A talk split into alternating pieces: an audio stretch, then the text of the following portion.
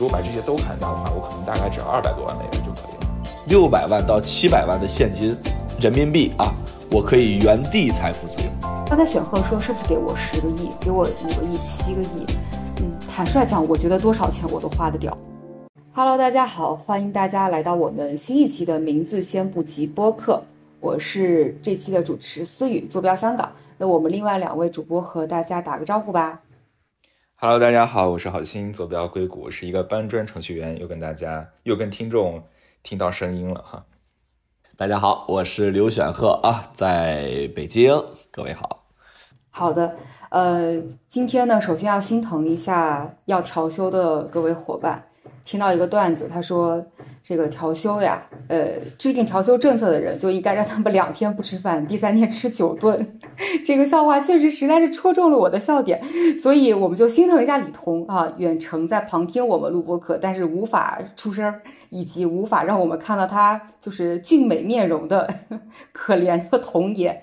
OK，那今天我们要聊一个什么话题呢？今天我们想聊一下财富自由。我想财富自由这个事情，可能是很多听众都梦寐以求想要实现的。其实无外乎就是就是老子不想干活了，这破班谁爱上谁上，对吧？所以这种心态其实也是我们呃每一个人可能都会希望拥有的这样一个状态。那为什么会突然？想到要聊这个话题呢，是因为前几天我们几个在群里，嗯，好心突然抛了一个点，他说他的目标就是赚到四百万美金，然后就。我回来完了之后就可以过上一个财富自由的生活。对，关于这个四百万美金是怎么算出来的，就我们就产生了一些争执，所以我们就觉得，哎，不错，这是一个挺好的话题，可以今天我们大家一起来聊一下。嗯，那 OK，那首先说第一个问题，其实就是到底你俩觉得到底啥叫财富自由？好，我觉得所谓的财富自由的意思就是不用再继续因为。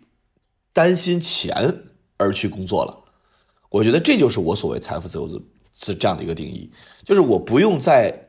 呃，不得不去因用自由去换取金钱，这个时候其实就是一个我认为财富自由的定义。对，其实还蛮简单的，就像你说的，就是我今天可以工作，但是我也可以不工作，我就是可以再也不用去被安排成调休这样子。我觉得这就是调财富自由的意思。嗯，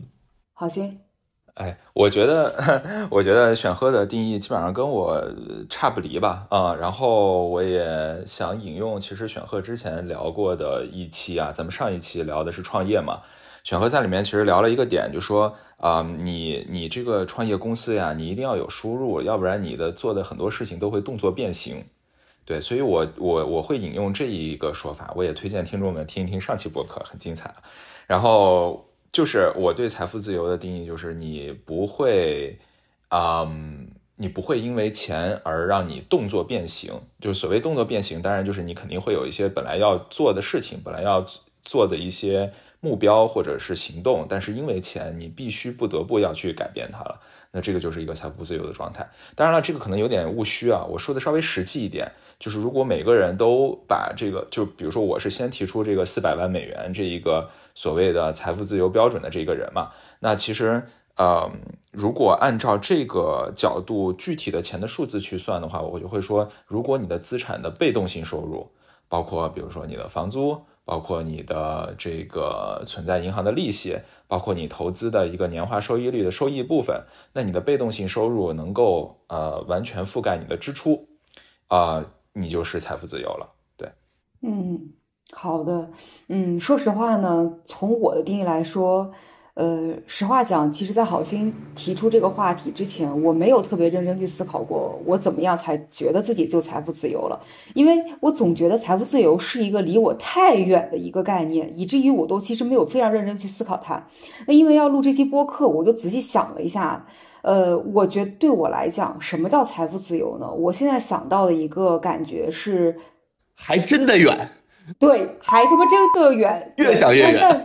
越想越远。但是，但是我其实定义也非常简单，就我觉得它可能跟一个具体的数字可能还不一定特别相关。对我来讲，就是一个，呃，只需要从我自己需求出发，然后我买东西不用看价格，我觉得对我来讲，这就是我的财富自由。我的买东西不只是说我自己去买菜做饭、逛超市这种，而包括了，比如说我需要去呃，比如说医疗，比如说我需要去看病，呃，特别是我现在在香港这样一个状态，然后这个有一次挂号费可能就一千到两千，那 OK 就是呃买东西，包括就医，包括我正常的生活需要，我只需要从我自己的真实的需求出发，而不需要去考虑价格，这就是我觉得财富自由的定义。我想，我想给大家分享一个趣事啊，哎，就是其实我是生活在美国嘛，我有很多朋友也都是就是研究生来了，然后在美国工作的。那其实，在这硅谷这边工作，你作为一个程序员，嗯，无论你在美国还是在全球范围内，其实都是收入是比较高的，对吧？当然都是工资收入，也没有什么别的，收入是比较高的。然后我们很多很多同学最近疫情。好不容易缓解了，然后大家也没什么太这种国际之间的交流的封锁了，所以很多同学就会回国。然后我们最近刚有朋友回来，然后我们昨天去吃饭的时候就发现大家都在想一个事儿，就是到底我应该挣够多少钱我就回国去，我不在这儿上班了，我要回国，因为国内真的很爽。就是，嗯，当然了，大家现在调休啊，我这可能有点 有点有点那个啥了。对对对，但是其实我们回回了国以后，我们发现一个共同点，就是你只要不在国内打工。啊，你只要你只要真的就是不是每天上班那你在国内真的特别开心。比如说，大家就会说啊，国内那么挤，人那么多，对不对？那你五一出行当然人多了，那我四一出行就人不多，对吧？这就是一个财务自由，就是当你不需要去上班，你不需要为了钱而上班，你的时间非常灵活自由的时候，你就会很开心。所以就是真的，我身边每一个朋友都在想，我到底应该在美国这破地方挣够多少钱，我就回去。嗯。对，说起挣够多少钱，我那天看到一个数字，就是根据胡润的一个研究，其实入门级的财富自由，他给了一个定义，就是对于一线、二线、三线是有不同的标准的。他觉得，呃，比如说一线城市财富自由的入门定义就是一千九百万，啊，在中国二线城市的话是一千两百万，三线城市的话是六百万，但是。它这个一千九、一千二、一千六，说的是相当于是你手里有的净现金，呃，不包括你的住房，不包括你自己的汽车所折折算的这个资产价格。那它根据它的财富自由定义，就是说你的一线、二线、三线城市也好，就是你需要有的一个大概一百二十平米的常用的住房，你可能还会有一到两辆汽车。然后此外，他会给一个家庭的税后年收入，一线城市他给的是一个六十万。二线四十万，三线二十万，嗯，这样一个标准。那我看了这个标准以后，我仔细想了一下，我觉得家庭税后收入这个事情，如果不考虑，因为在我们看来，可能家庭税后一线、二线、三线分别是六十万、四十万、二十万，听上去真的不咋多。但是考虑到它其实前期的原始积累，比如说你要有一个一百二十平米的长住房，你要有。一千九百万或者一千两百万或六百万的一个净现金资产，其实这个标准真的还是蛮高的。所以我很想问一下郝鑫，就是你这个四百万美金财富自由标准，你是咋算出来？好，我现在一定要跟大家讲一讲我的算法啊，已经想了很久了啊。其实这搞不好就是好心的创业项目，帮每一个人来算他距离财富自由的距离是多少。哎呀，我跟你说，这轱辘可以掐掉啊！我真的特别想要做一个 app，就是如何计算你的财富自由。其实这个是，这个是，哎，咋说呢？我觉得思雨说了一句话，其实也是我也是非常有感触的，就是你对自己，你对财富自由没有没有概念。所谓的概念，并不是你不能说出来财富自由是什么，而是你不能把它切，你不能把它做出来一个模型，说出来具体数字，到底哪个数字可以让我认为我我现在财务自由了。也就是我刚才提出那个问题，到底我现在挣够多少钱，我就可以辞职，我要回国，我要跟爸妈在一起，我要回去找我的朋友，我要去吃饭，我要去玩，一定要有一个数字，因为这个是你做决定的一个门槛，对吧？所以我其实很早很早就跟我家里人大家一起讨论过这个问题，嗯，然后我是这么算的，就是其实我刚才也重复过这个定义，就是我呃现在的资产它的被动收入能够。覆盖我的支出，覆盖我的总支出就可以了，也就意味着我现在不需要工作，我只用吃利息或者吃我资产，呃增长每年增长的那一部分资本利得的部分，我就盈我就能够覆盖自己的支出。那这个时候就分两部分，对不对？一部分是你每每个月或者每年你的支出是多少，另一部分是你到底有多少资产，且你的资产回报率大概在什么比例的时候，你就可以覆盖你的支出。好，那我这个时候我是这么算的，我首先呢先审视一下自己的欲望，然后我尽可能把往大的算啊，就是比如说我每年要花一万美元去旅游，我就先把这一万美元写进去，然后我每年要吃饭，一个月可能需要一千美元，我就把这一千美元写进去，我每个月的比如说呃。和朋友之间的交际，我可能要花再花一千美元，我就再把这每个月一千美元写进去，一年就变成一万二，等等等等，还有诸多项目哈，大家也都也都可以想象，自己生活中还是有各种各样的一些花销的。先把这些花销都列出来，列出来之后，我把我把它变成年花销，然后呢，我把我的花销放在一栏上面，在一个 Excel 表格，一个非常简单一个 Excel 表格，我把的花销放在这儿，然后我假设我。在比如说二十年、三十年的范围内，我的资产的平均年均回报率能够达到，比如说百分之六吧，我随便说一个数字啊，百分之六，我先写个百分之六在上面。那我用我的支出除以百分之六，得到的就是我的需要的资产数额。那我有这个资产，我乘以百分之六，就是相当于我每每年的这个资本利得的部分。那资本利得的部分就正好和我的花费是相当的。那当然了，这个数字算出来以后会是一个相对非常大的一个数字，对吧？因为你我首先我去算我的花销的时候，我都是往大着大着去算的。那其次，你百分之六的资本利得也并不是一个特别高的一个数字，呃，而且你如果要考虑到税费，然后考虑到这个呃通货膨胀以后，就是这些数字可能也并没有你想象的那么好。然后这个时候我会再加一个项目，叫做我的收入。因为我是这么想的，哪怕我是财富自由了，我应该不会闲到在家里面，就是完全每天打游戏，然后做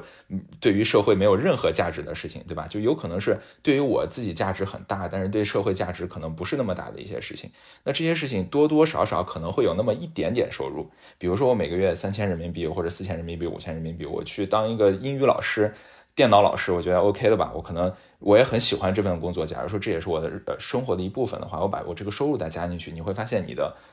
你的这个就是财富自由的这个门槛会大大降低，就是你只要稍微有那么一点点收入，你只要不要全部都靠被动收入的话，你就会发现你的财富自由会大大降低。所以这件事情其实会让我觉得非常的意外，就是我以前以为财务自由是是不可能的。你知道硅谷经常会有呃创业神话、暴富神话，对吧？Open AI 或者你 Zoom 或者是什么 Snowflakes 上市，所有人变成。千万美金这样子的方式，我我觉得这可能才是财富自由。但后来你算一算，发现，哎，好像并不是。你通过打工，通过积累，通过呃很好的理财，你也许你可能达不到财富自由的门槛，但是你可你可能会很明显的能够去接近它。它并不是一个完全遥不可及的事情。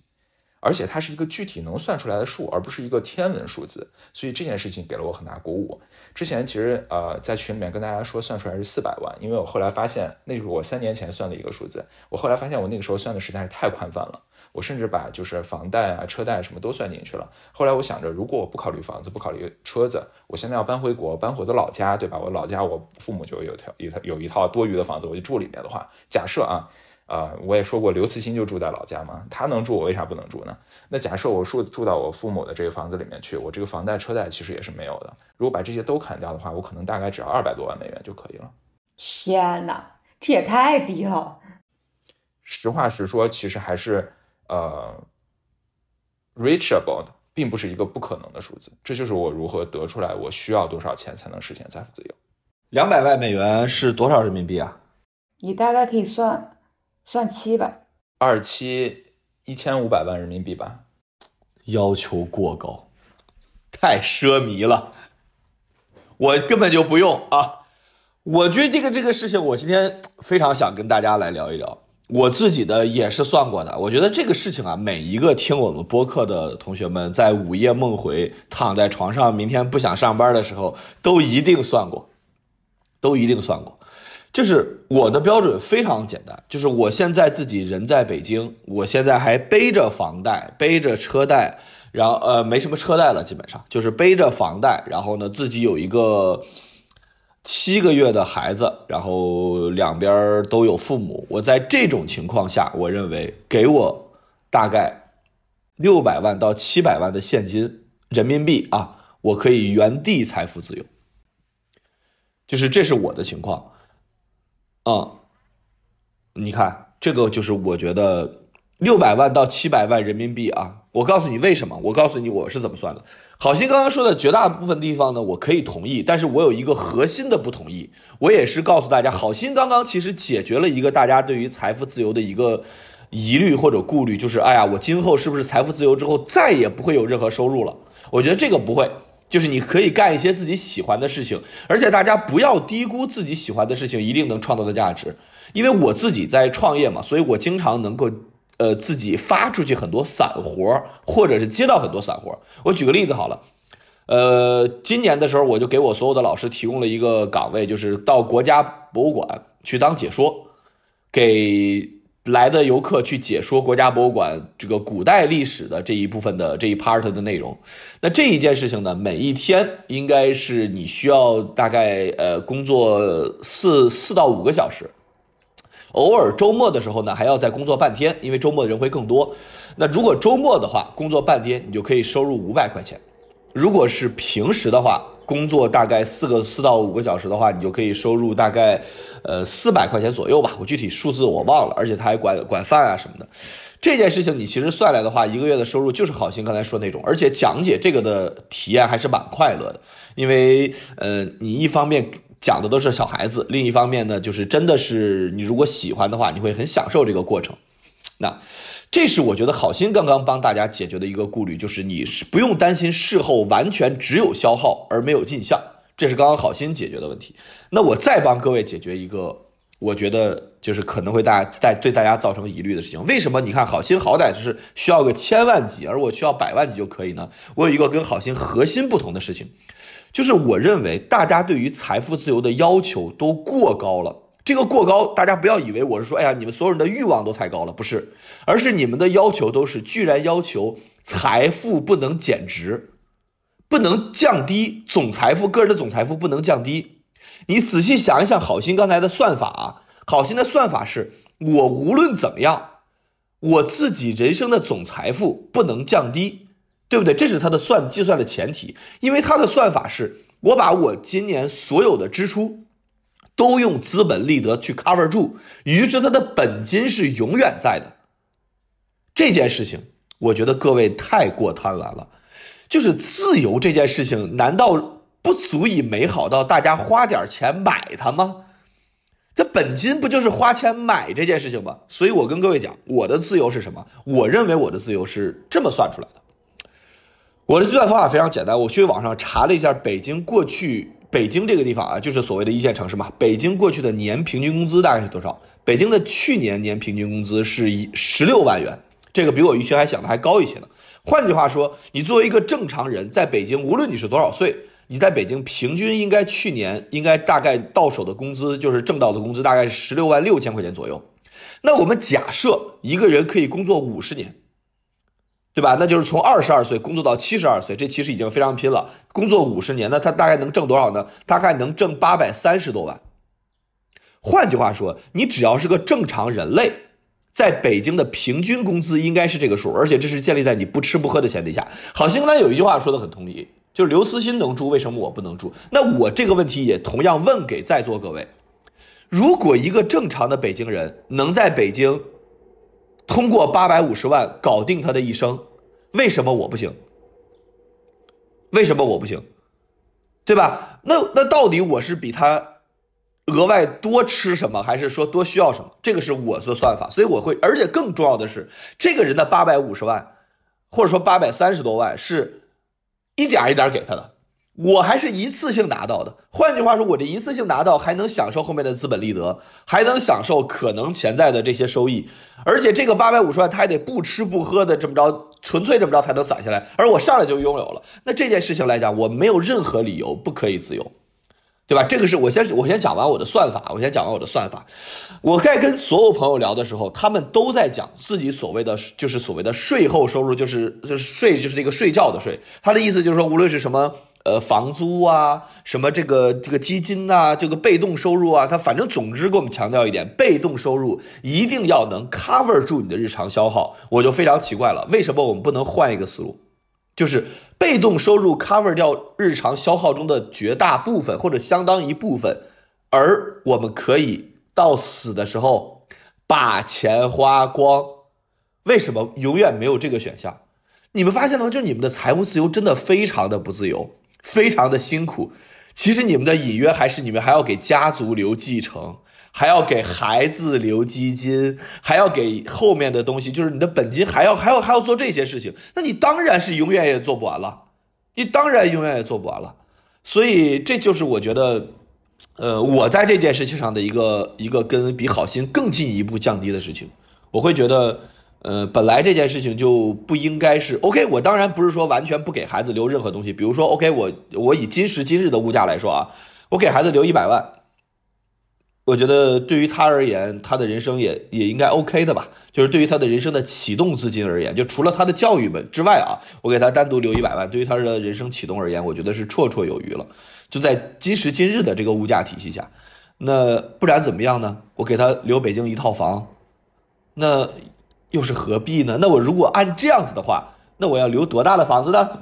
对不对？那这样的预算就没有止境了。这就是我所谓的计算方式和我认为财富自由，我与好心之间的区别会在这里。嗯，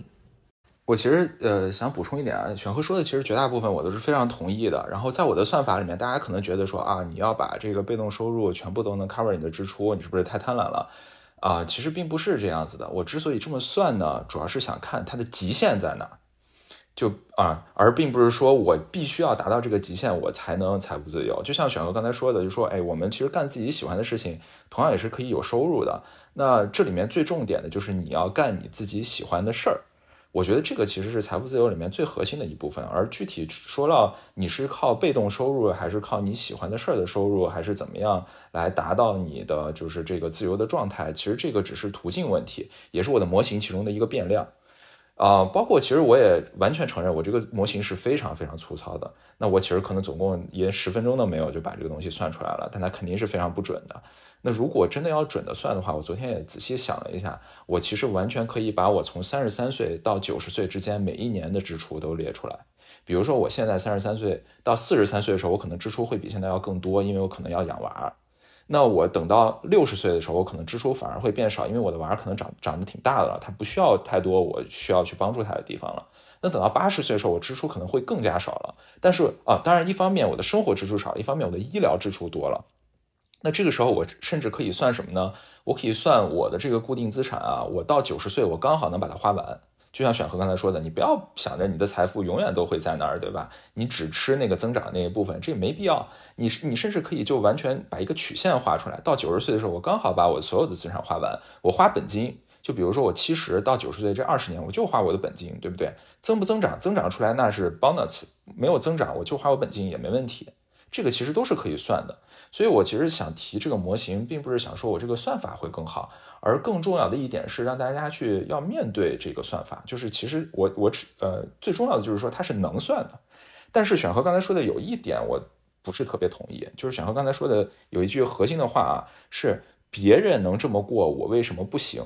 这件事情虽然我某种程度上理解选和他想说的这个问题，就是说我们其实生活品质没有必要要求那么夸张那么奢侈，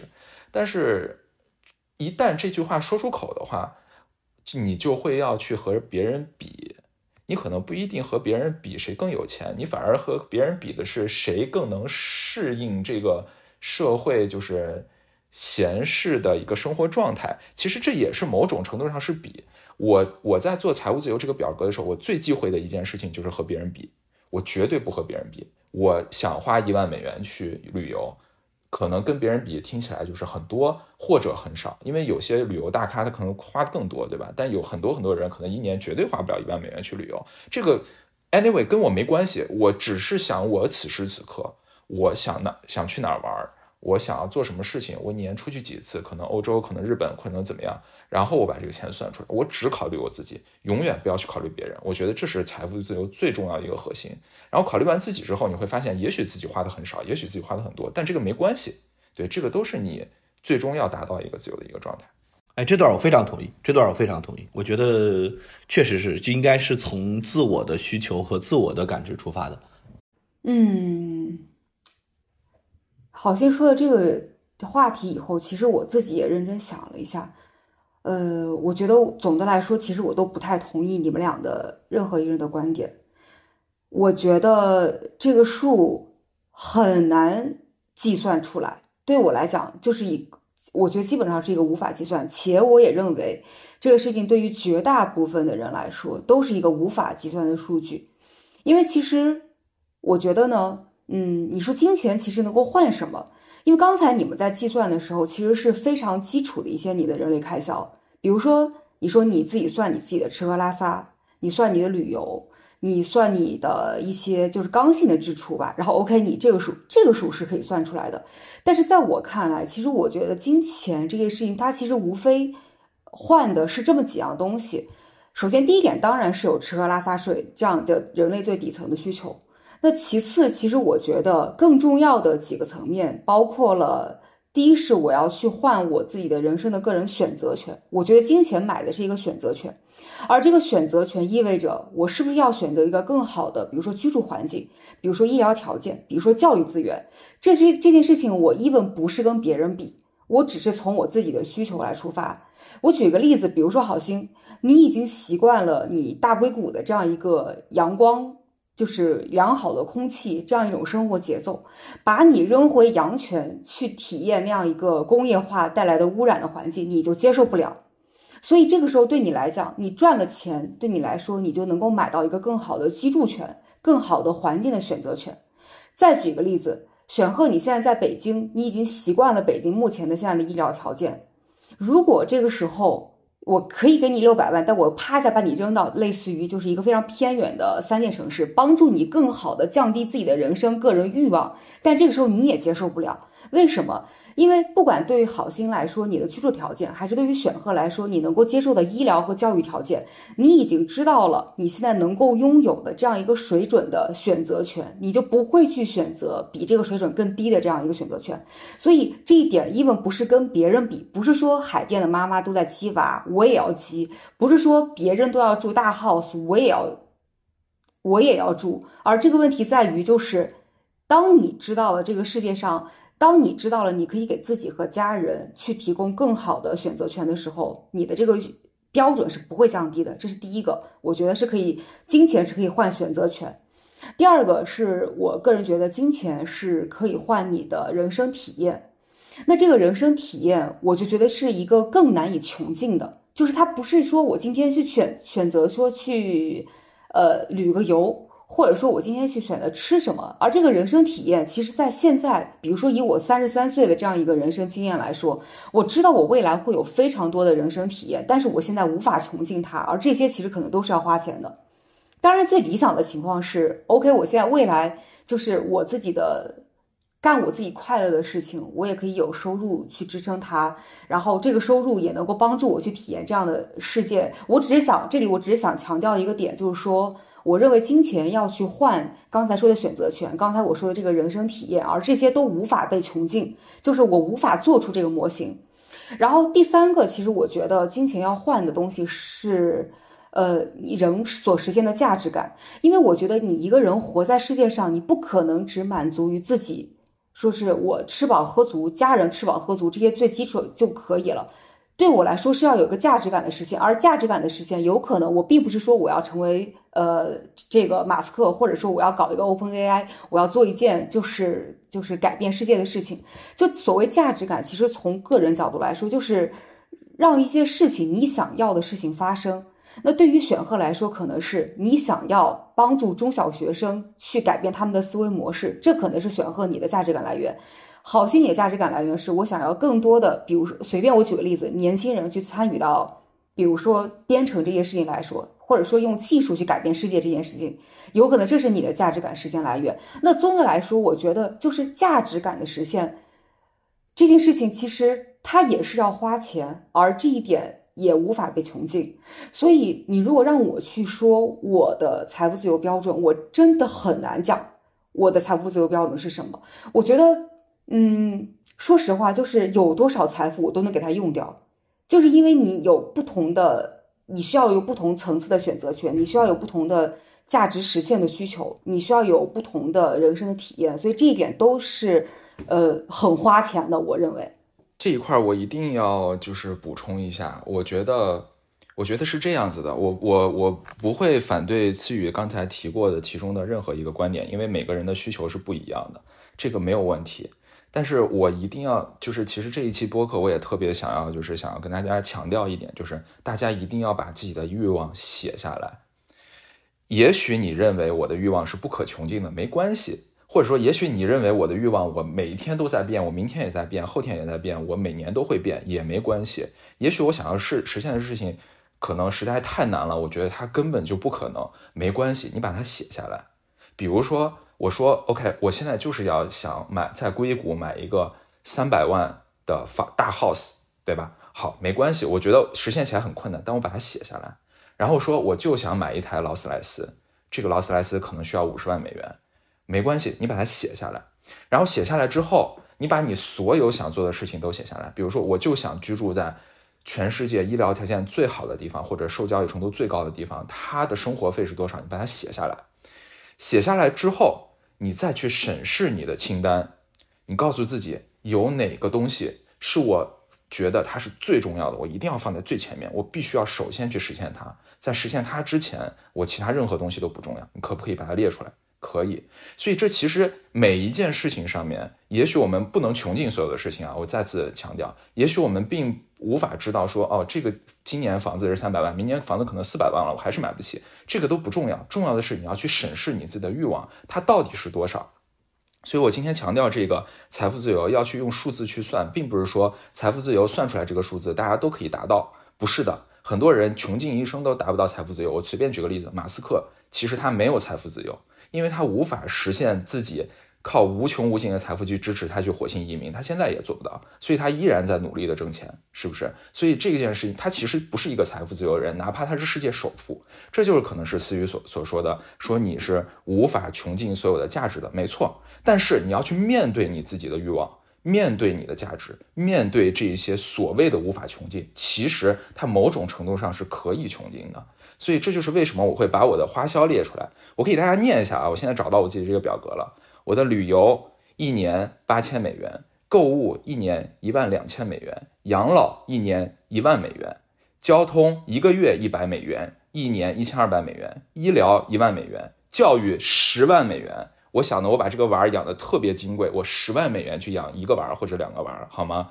保险两千美元，饮食每个月两千美元，两千乘以七是一万四，一个月花一万四吃东西，大家可以想象一下。其他包括给大家上礼，包括给大家交往，包括买购物，呃，不包括购物啊，就是就是其他任何的杂项，包括给我父母送礼物什么之类的，一个月两千美元，两千美元也是一万四。我把这些支出全部算下来。对，一定要列下来。列下来之后，我这样算下来的月花销是一万六千美元，年花销是十九万美元。年化资本收益率如果是百分之六的情况下，我准备六个月的流动资金，以防万一。六个月这个流动资金我是不投入资本市场的，我放在银行账户里当现金，我用来以防万一。那所需，我现在财务自由所需的资本是三百二十八万两千两百六十六美元。列的真细呀！我的天，三百万美元，大家可以听啊！我刚才这个花销的这个列表是非常夸张的一个花销了。我可以说，真的每个月去买一个 LV 包，可能都也就也就这样了。我觉得，但是这样所需的资本，在我零收入的情况下是三百二十八万两千两百六十六美元。有大家想象那么夸张吗？可能没有。所以我其实强调的这一点是，一定要把自己的欲望写下来，不要害怕它，不要惧怕它。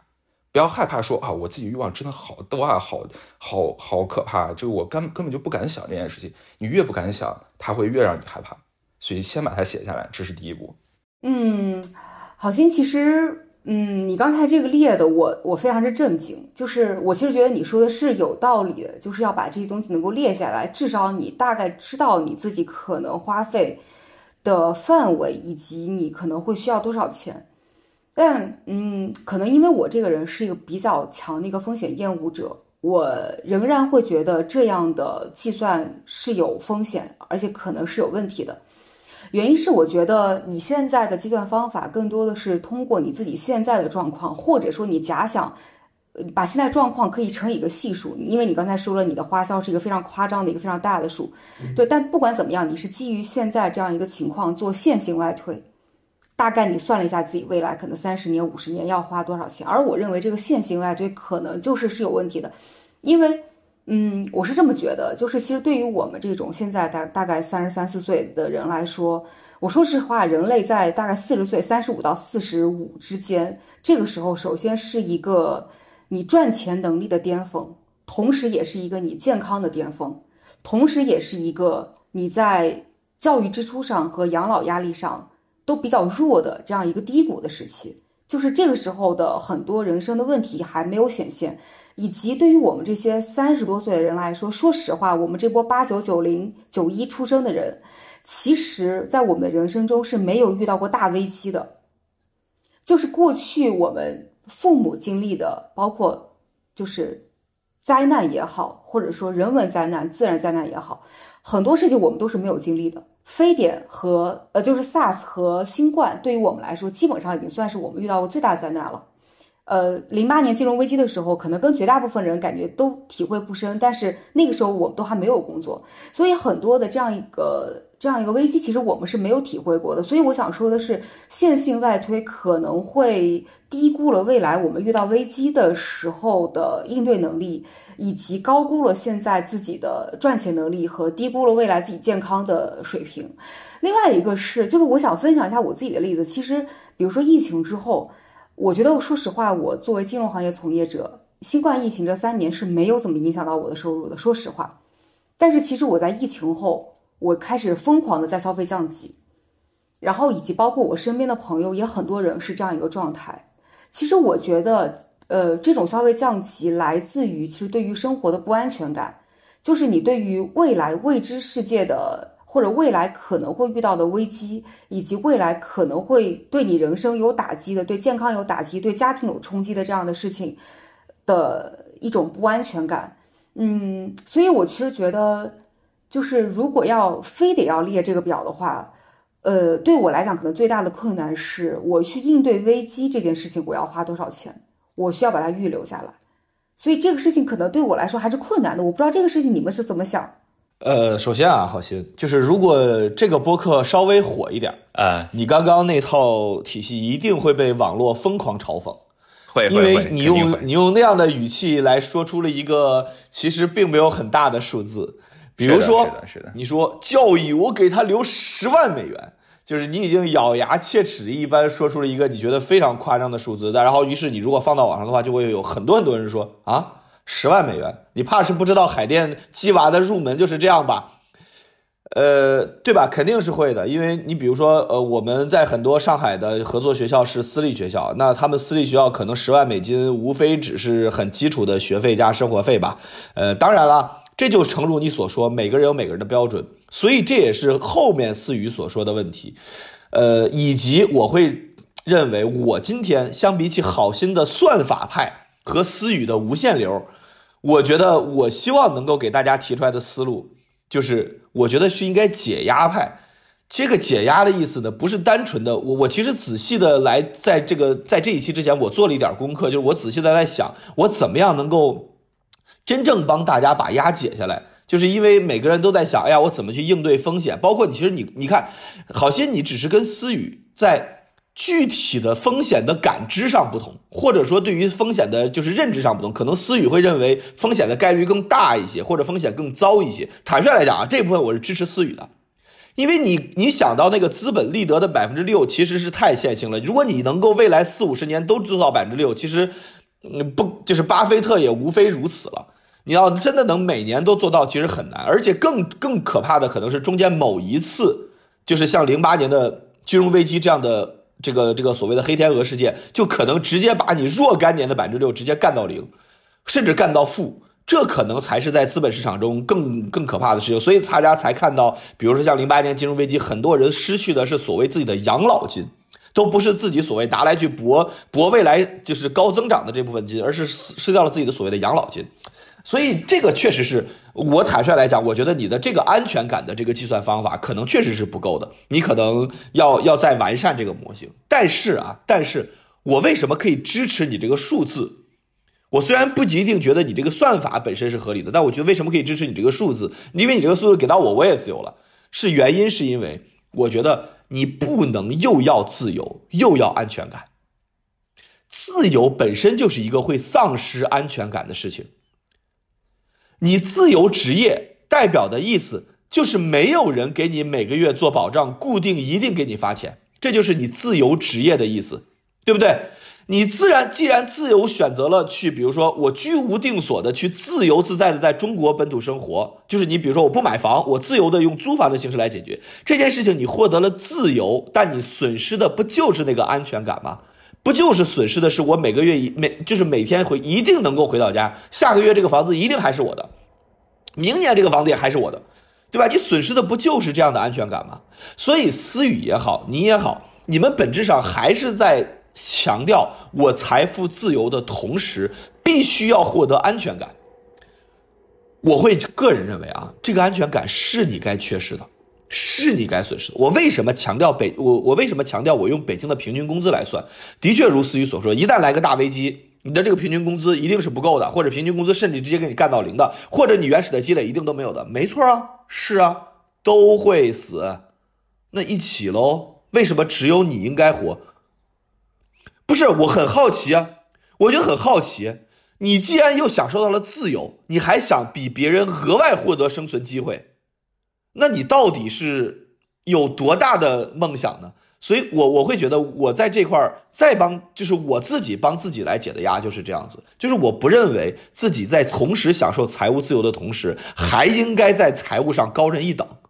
这件事，我我觉得我这个不单纯是跟别人比。我虽然说我很很同意刚刚好心说那个说法，就是我不要用跟别人比的方法去算。但是你从跟别人比的，就是跟其他人来去对比的方法去想的情况下来讲，我觉得我既然享受到了自由，我甚至可以部分情况下我可以低人一等。思雨说，我享受到了北京什么什么优质的医疗之后，我我接受今后接受不了别的。不，我的财务计划就是搬到三线城市去。这是必然的。我在北京，我知道，我当然知道，如果我在北京享受保留我现在的生活环境和生活条件的话，我当然不可能六百万现金就能搞定了。因为我你看，我现在自己的办公室还是租的呢，我今我今后还要给孩子请月嫂呢，我现我现在还在给孩子请月嫂呢。如果这一切我都保留，那肯定不够，那这些都应该减去，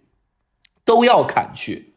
这是必然的。这才是你真正自由的意思，因为你从中解放了，你不用再每天都在考虑这些事情，你不用再去每天都在忧虑这些事情的时候，你才有可能自由，你才有可能自由。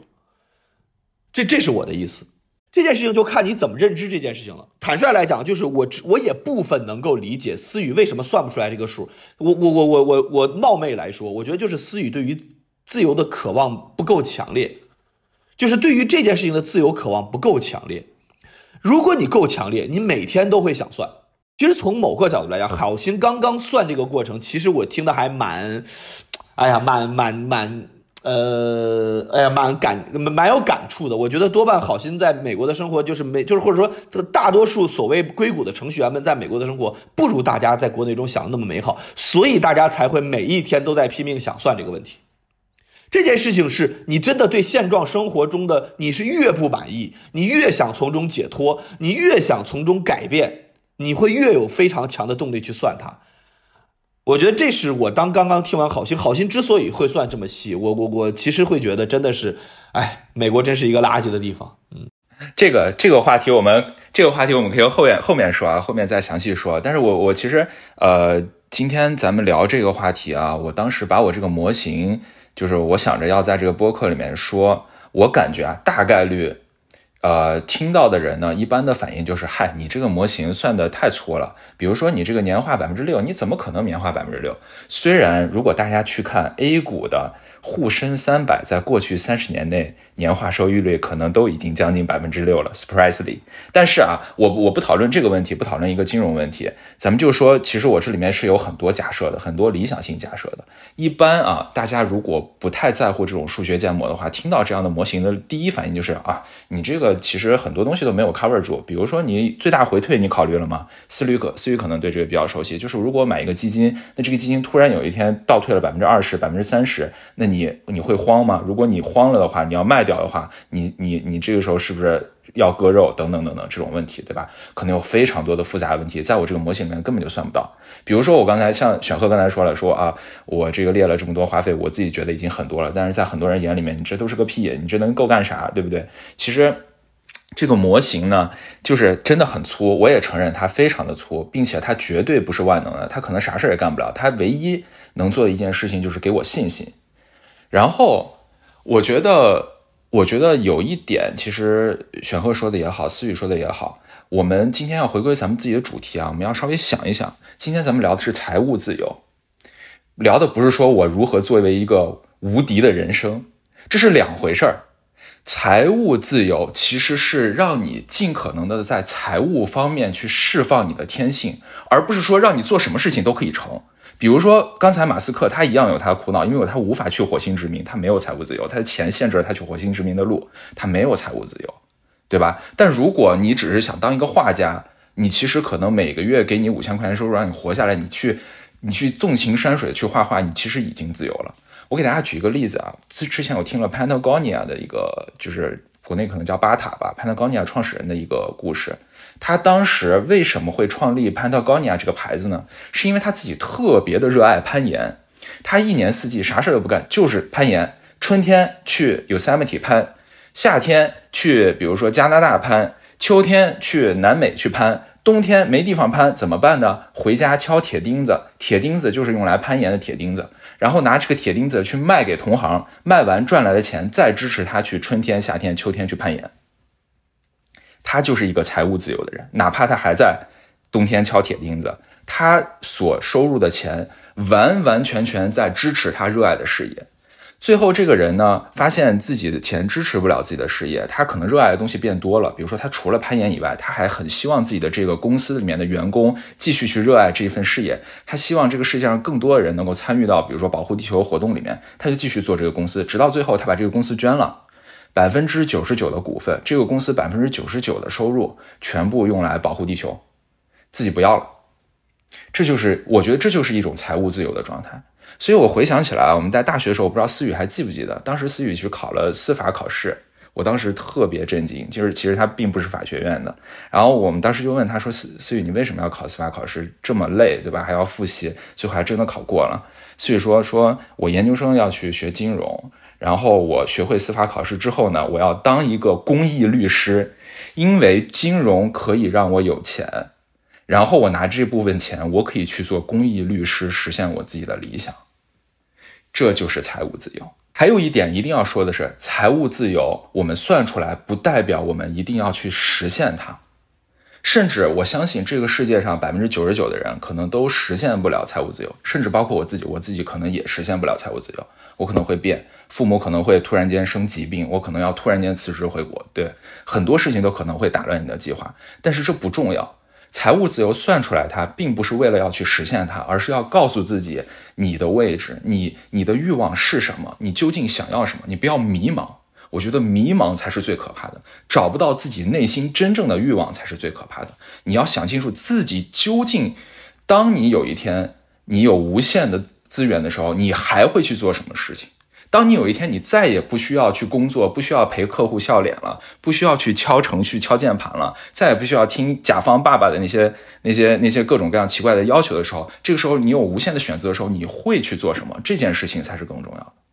其次，我非常同意选赫的一点啊，我们讨论一下自由的定义。我简单说一下，我个人昨天其实非常仔细的想了一下，自由的定义是什么。自由定义不是我想干什么就干什么，我想扇这些路人一巴掌，我就能扇他，没人能抓我，我叫自由是吗？这不叫自由，这叫做无法无天的放纵。如果你是想要无法无天的放纵的生活的话，那个代价是无限的，你不可能。自由也不意味着你要比所有别人强。如果你想要比别人强就是自由的话，那你永远都自由不了，因为别人也在努力，你也在努力。只要别人努力一点，你就要在他身上加一的话，那你永远都要努力下去，你要疲惫下去，你永远不会自由。自由是什么呢？自由是你可以安心安理得的遵循自己内心的选择，而不被任何其他因素所压抑。比如说，我选择作为一个，呃，守守法的公民，或者说我是一个，嗯，遵守公序良俗的人，并不是因为我害怕。不遵守公序良俗，我就会被抓。比如说，我今天特别想想扇那路人一巴掌，我就是我我不敢扇他，是因为我特别怕害怕警察被抓。这种是一种不自由。但是我发自内心的我不想做这样的事情，是因为我觉得公序良俗很重要，我认为善良很重要，公平很重要。那你其实本来就已经是个自由的人了。就好像潘德高尼亚这个人，他他去攀岩的时候，他可能确实没有想过未来，也许金融危机了，他那个铁钉还能不能卖出去，他没有想过这些。但那一刻，他的内心是安宁的。你你有安宁的内心，你就是一个自由的人。我我觉得这一期是是是是是跟我的预期非常非常接近的一期，就是我觉得财务自由的关键，我们大家可能被吸引进来的人，就是无论是咱们四个。还是可能听众都是被吸引进来的，都是想听那个数字，想听到底是六百万还是四百万还是两千八百万，想听这帮人到底是怎么来感知自己的欲望。其实我真的觉得数字没有那么重要。我觉得我非常同意好心的刚刚说的，就是你首先要把欲望去写下来，然后你写下来的时候，你可能有的时候会震惊于自己的欲望，有时候你会发现自己的欲望哪里，其实我怎么会有这种奇怪的东西，这都有可能。所以我会觉得，探寻财务自由这件事情，归根结底是自我探寻的一个过程。就是除了好心刚刚的欲望这种我就不重复了之外，就探寻自己的欲望之外，我觉得另外一个就是你探寻你到底想要什么。就是我为什么觉得我自己可以去接受从北京所谓大家都认可的医疗资源和教育资源，变到一个三线城市、四线城市，我为什么可以接受？因为是我真的觉得我不想要。当然了，就诚如次宇所说，这个不觉现在觉得是可能会变化的。也许我现在觉得不想要，今后等到我真的生病的时候，浑身疼的时候，老子又开始希望能够有协和的专家过来给我会诊了，对吧？当然，这肯定是有有可能有变化的。可是我们至少可以站在今时今日来去想这个问题，就是你总体来讲，我确实不想要，我也不是很在乎我们家孩子是不是今后一定能上人大附中。我也不是特别在乎他今后一定能不能上到北京最好的那些中学和小学，不然的话，我早就现在就开始卷学区房了。因为事实上，我现在开始卷的有点晚。但是，但是，总之，我会，哎，但是，总之，我会觉得，就是我我，因为我跟我自己的妻子探讨过这件事情，然后在很多时候，他可能也会震惊于我对于呃很多欲望的完全不在乎。比如说，我其实就不在乎社交，我完全不在乎自己生活之中线下有没有。机会能经常见到朋友，我完全不在乎这件事情。然后我也完全不在乎，比如说我的衣着是怎么样的，我的这个呃穿的档次高不高，或者包括车的档次高不高。我就是对于我而言，我车都长时间不洗，我车撞完之后我都不想修，因为我觉得它本身就是一个工具而已。就这些事情我都完全不在乎。然后我于是发发现我会在乎什么呢？我会非常在乎，就是每一天的情感感知怎么样。每一天，我的自己有没有在觉得今天自己似乎是一个很有价值的一天？就我当回顾自己最近的时候，我有没有觉得自己最近在做一些我认可的事情？所以，我从情绪低谷中走出来的原本的一个方式，就是呃，就是说的很俗套，就是看书，看什么书都行，但至少让我觉得我最近在阅读。于是我会觉得，哎呀，最近好像似乎自己在在变好一点，所以好像似乎就能够从那个情绪低谷中走出来，就是这样。所以，如果我的需求是这样子的话。我其实家里边现在已经买了好几百本书，我都看不完，堆在家里边满满当当。那其实我只需要找一个屋子，能够让我在里面待着，它能够有吃有喝，然后我就可以至少我就觉得在里边把这些书看一看，我就觉得我非常爽，我就觉得我非常爽。这这就是我觉得这就是你你我对内探索的意思，就是好心刚才说那个我非常同意。我不知道大家还记不记得咱们有个师兄叫小白师兄。小白师兄原来数据院辩论队的队长，他有一次问我一个，就是在在我临毕业的时候，问了我一个非常让我觉得很重要的一个问题。这个问题我后来问过很多年轻人，他就问我的问题是，他说：“选赫，你要找工作了。”他他也我们当时交流了一些毕业的困惑。他说：“好，那我现在问你，这个世界上所有的工作，什么都可以，你不要考虑你的能力，不要考虑薪资，不要考虑任何事情，所有的工作让你随便选，你选什么？”他说：“你如果能回答出这个问题，你找工作会会会轻会会会轻松很多。”他的意思就是有点类似于好心说那个，当世界的无限的资源可以给你调用的时候，你要干嘛？如果你回答不好这些问题，那当无限的资源给你的时候，你其实也不够，你也觉得不够，因为你永远都在想，不行，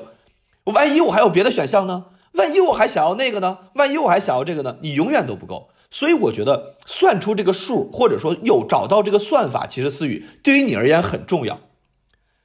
你你可能在录之前觉得，哎呀，这两个傻男孩啊，真幼稚。他们对于风险的把控，对于什么东西都不足，他们什么都不。我觉得反而从另一个角度来讲，就是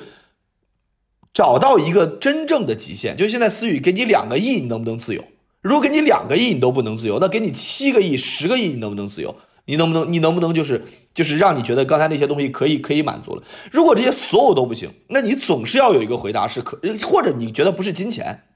对吧？不是金钱，或者说你给你两个老方，对吧？你能不能满？能不能 能不能感觉到自由？对吧？就是意思就是，也许它未必是金钱上的事情，没未必是金钱，但是总之你要有一些东西能够让你满意，有一些东西能够让你满意这件事情，你们你只有有满意的东西，你才有可能达到自由。所以，我我真的觉得，就是这是一，我就我非常建议大家，无论是谁在听，都是好好去想一想，就是这个问题。我我会觉得，财务自由呀，财富自由，它核心它不是一个金钱上的数字，而是你在对内探索过程中不断加深对自己的理解，找到那个边界的地方，这件事情才是这个东西的核心。选赫说的这个我还挺有感触的，因为呃，过程当中呢有两个问题，其实我都有我自己之前都有非常非常仔细的考虑过。第一个问题是什么叫做对自己好一点？怎么样是一个我内观以后我想要的？因为之前其实有很多我的闺蜜也好，我的父母也好，他们会跟我说：“哎呀，这个你想买点什么，你就多买一点啊！你这个不然这个钱攒着干什么呢？就是你要花呀，就是你要对自己好一点。”所以这个话说多了以后，其实我真的自己很认真、很认真的想过这个问题。就什么叫对自己好一点？后面我突然发现，其实我的对自己好一点的方式，这件事儿和花钱没有任何关系。我发现对自己好一点，就是我能保证一个非常平和的状态和一个安静的环境，能让我干点自己的事情。就是我能够拒绝无效社交，我呢，我能够呃，这个就是拒绝浪费时间，就给我，就像刚才雪鹤说的，给我一个房间。让我自己待着，让我和自己相处一会儿。这目前在现在我的状态下，其实就是对我自己好一点。所以我自己在过去的很多年里，不遗余力的在做这件事情，就是给自己创造这样一个房间，这样一个阅读的环境，这样一个做自己的环境。那另外一个问题就是说，呃，如果。抛下一切的事情，让你去选择，让你去干什么？这个世界上让你去选择这个职业，这个事情，诚如好心刚才所说，这个事情我很早就想过，就是我就是确实是想做公益。那但是做公益这个事情，确实你需要资金。你需要一个比较好的 idea，你需要一个好的模式，才能让它继续下去。但这可能是我考虑更多的一个点，所以我就会发现，不管是刚才说对自己好一点，还是说对自己的个人的自由也好、梦想也好、理想也好。这些的追求对我来说，确实目前已经和钱这件事情其实不是特别的相关。而我认为财富自由无法算出来的方式，无法算出来的理由，其实也是刚才说的，就是我觉得来自于我对生活危机的一个不确定性，和就是未来所要花这个钱的，呃，这个这个方式和机会以及可能性的场景的一种不确定性。也许我觉得，在我自己可能。比如说到五六十的时候，就是当我已经基本解决了我父母的养老，当我已经解决基本解决了，如果我有孩子的话，孩子的教育，这个数可能会更容易算，因为自己的欲望已经很低了。嗯，就是所以身边的你对于家人的责任，或者说去帮助整个家庭应对生活有可能带来的就是不安全感，这个部分的压力已经小了，这个数其实非常非常容易算。嗯，但是现在这个点，我仍然觉得它是困难的。好，那就带来一个，就是刚才好心讨论到这个问题，究竟怎么样我才能真正的觉得自由？嗯，这是一个非常好的问题。坦率讲，我现在没有特别的想好，因为我觉得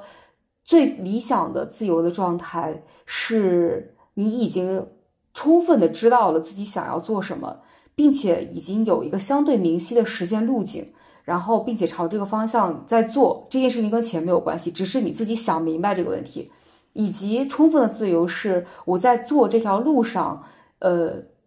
不会有太多需要我人为去解决的阻力，以及不太有太多需要我用金钱去解决的问题。所以我觉得这个已经是一个比较自由的状态，但是这样一个自由的状态呢，说实话，我现在没有找到，而且我也没有特别想好。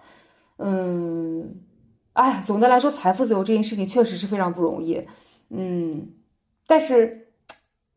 我我我这边插一句啊，所所以你可以慢慢思考。然后我其实觉得，嗯，财务自由重点的不是算出来那个数字。算出来数字只是一种方法，这个方法是让你直面自己的欲望以及自己的不安全感，把它写下来。就是，不安全感啊，其实是深深刻在我们华人内心当中的。因为我本身是在美国，然后我可以接触到非常多的呃美国人或者是其他国家来的人，以及非常非常多的华人小伙伴、中国人，对吧？我们其实玩的都是最多的。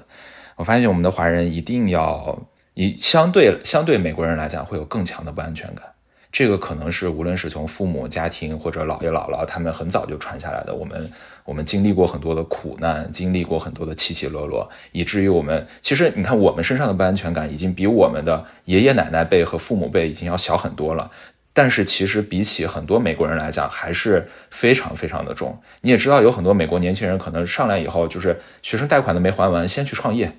创业失败了，失败个人破产，破产了大不了就我就去打工呗，没关系，很多人都是这样子的。然后你在硅谷，你会发现像比如说马斯克这样的人，他其实每天就穿着一个破 T 恤、破裤衩，他对于穿着也没有任何的要求，他把房子都卖了，每天就住在房车里，睡在公司，因为他脑子里面所有想的事情都是怎么去怎么去办这个公司。可是如果你看过马斯马斯克的这个传记的话，你会发现他也呃他的姥爷姥姥曾经。自己开飞机就是为了纯玩啊！自己开飞机从从南非开到澳大利亚，就自己玩。他的姥爷姥姥做过这件事情，所以我觉得对于我来讲不可想象。我的姥爷姥姥他们一辈子都在攒钱，他们直到自己意识模糊的时候，他还会攒身边的每一样东西。他甚至把卫生纸用过的卫生纸都会紧紧的藏在自己的口袋里面，不会让人抓掉，因为他们那个时候已经已经。精神已经不正常了，然后可能有一点老年痴，有很严重的老年痴呆了。但他节省这件事情深深的烙在了他们的脑脑子里面。哪怕其实他们的状态本来已经财务自由了，他们其实生活花费非常之低，但他们永远会想着我要把自己这个钱存下来给我的孩子，给我的孙子。他们是要不要买房呀？他们要不要结婚呀？他们要不要上学呀？他会存每一张卫生纸，捡起来每一粒小米。天哪，非常的可怕。所以我觉得，如果你不能直面自己的欲望，如果你永远都要延迟满足，如果你不敢于去克服那种不安全感，不敢于去说啊，如果哪一天金融危机了，那就都死吧。像选赫刚才这样子的话，那其实无论有多少钱都不会自由，无论有多少钱都不会自由的。所以，我觉得这其实是一个非常非常深刻的话题，很值得去把它写下来。嗯。我我我是怎么去引发？其实刚才就是选和现在已经下线了，但是我其实非常感谢他有一次问我一个问题，因为选赫是做教育的嘛，然后我自己其实也非常喜欢教育这一个行业。我有一天就跟选赫说：“我说选赫，等我等我哪天财富自由了，我就去你那儿当老师，对吧？你不是开公司吗？”然后选赫就说：“那是什么东西阻止你现在回来当老师呢？”我觉得这是一个很好的问题，当时就把我问住了。我就在想，对呀，如果我回去当老师，到底是什么在阻止我？然后这个就展开了我的思路，到底是钱，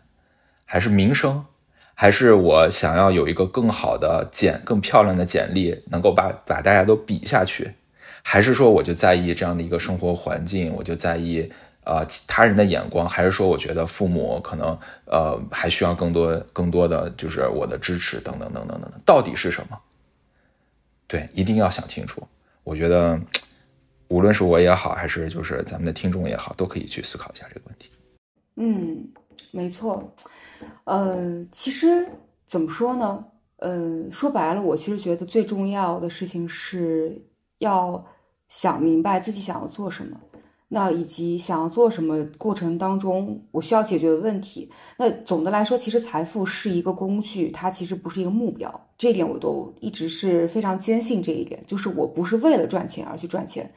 呃，它帮助我去缓解我的不安全感也好，或者说它帮助我去实现我的目标也好，那它都是一个工具。而现在我觉得我的问题就是，其实我并不太知道实现我自己的最终的人生目标这件事情要花多少钱，所以我会总觉得这个钱不够花。嗯，刚才选赫说是不是给我十个亿，给我五个亿、七个亿？嗯，坦率讲，我觉得多少钱我都花得掉。就真的我多少钱我都花得掉，因为这个事情就是，嗯，哎，可能是因为我自己想做。哦，是这样，不好意思，思雨打断一下，一定，对，一定要一定要这么去说，嗯，如果你说哦，给我多少钱我都花得掉，那当然，我随便乱花，我完全可以花得掉。但是如果你说我给我这么多钱，给我十个亿，我都能把它花掉，然后你一定要仔细去想，我要怎么花这十个亿。比如说，我拿出一个亿买一个深圳深圳湾的豪宅别墅，再花一个亿，我存它都存到医保基金里面，让我以后就是医保的时候有最好最顶尖的医疗，或者说我就聘请一个私人医生，我每年给他发一百万的工资，让他就为我服务，等等等等，一定要想清楚，把这个钱是怎么花出去的写下来，然后再去重新审视它，我觉得这才是最重要的。嗯。哎呀，我还是觉得就是在个人消费的层面上，这个钱真的花不了多少。就是我这种对奢侈品、对于这种豪宅毫无欲望的人，就是这一点，就对我来说已经也是刚才我提到的，就是对我自己好一点的方式，已经跟钱没有任何关系了。我觉得说给我多少钱，我都能把它用掉。其实更多的是说从我想要做的这个事情上面来说。所以总觉得来讲，就是，但我觉得你讲的是对的，就是，嗯，当然这个天上不会从天上给我掉下来十个亿，就即便是说我想有一个非常伟大的公益事业，这件事情它从小做起，肯定也是需要我一步一步不断去努力。但，呃，确实你说的有道理，就是那如果是说我先抛下我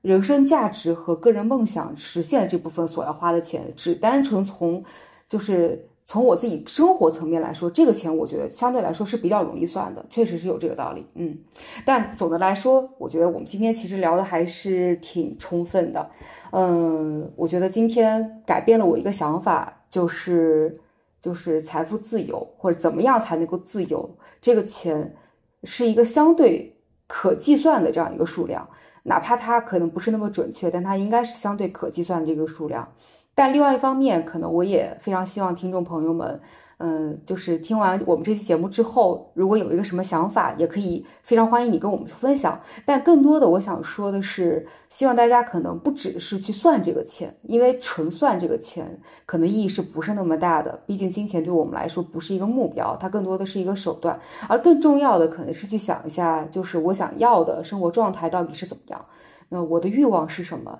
那我的梦想是什么？嗯，我要怎么样能够走向一个自己更理想的一个生活？我觉得这可能才是去思考财富自由这个事情比财富自由更重要的呃这样一个问题。嗯，好的，那我们今天的节目就先聊到这里，非常感谢大家的收听，我们下期再见，拜拜。好的，谢谢大家的收听，祝大家都财富自由，拜拜。